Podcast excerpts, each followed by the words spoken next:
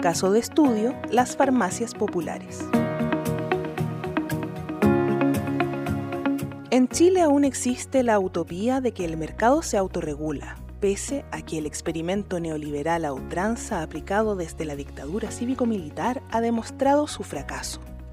Una de las primeras acciones que logró resquebrajar con fuerza la ideología invisible del neoliberalismo chileno fue la creación de la farmacia popular en Recoleta. ¿Cómo nació y se desarrolló esta iniciativa? La comunidad en general, vecinos y vecinas de Recoleta, tenían el problema que aún en la actualidad sigue afectando a buena parte de Chile el precio de los medicamentos era y sigue siendo extremadamente caro en las farmacias tradicionales y obviamente en las tres cadenas más conocidas.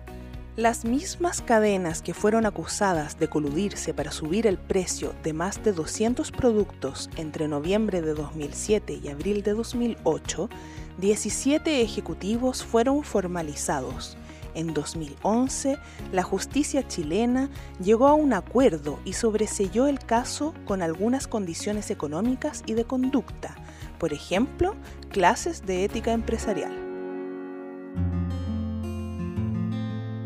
La desesperanza crecía, mientras amigos, familiares y vecinos seguían invisibilizados en la crudeza y costos del sistema de salud chileno. Solo las coberturas para enfermedades GES y la ley Ricarte Soto eran los mínimos avances hasta este momento.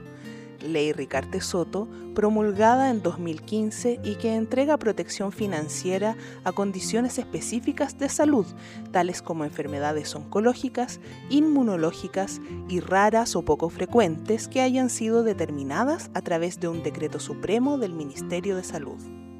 Sin embargo, durante la campaña y reuniones con la comunidad, Daniel Jadwe planteó la idea de crear una farmacia municipal sin fines de lucro. Ganada esa elección y trabajando con las juntas de vecinos, surge la Cooperativa de Pacientes Salud Solidaria con el objetivo de traer medicamentos más baratos, por ejemplo desde Argentina este fue el primer gran paso para que en 2015 Recoleta creara la primera farmacia popular de Chile, con modelo único utilizando herramientas constitucionales que ya existen. ¿Cómo funciona? Técnicamente, los vecinos no compran los fármacos a la municipalidad, sino que pagan por el derecho a usar el canal municipal en tanto que la administración municipal costea los gastos operacionales. Obviamente, surgieron voces antagónicas y reaccionarias, como la del entonces y actual ministro de Salud, Jaime Mañalich, que acusaron aprovechamiento político, inviabilidad, inconstitucionalidad e irresponsabilidad en el uso de las arcas municipales.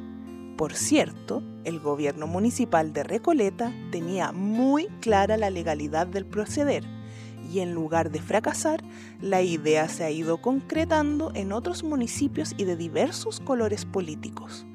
De hecho, hoy pertenecen a la Asociación Chilena de Municipalidades con Farmacias Populares, ACHIFARP, 93 municipios de todo el país. La entidad está presidida por el alcalde de Recoleta, Daniel Jadwe. A cuatro años de su creación, las farmacias populares son una evidencia fuerte y clara de que el mercado todopoderoso y fuente de bienestar per se es una falacia. Y lo es porque a punta de creatividad y real voluntad política para el bienestar popular es posible mejorar las condiciones de vida de las personas.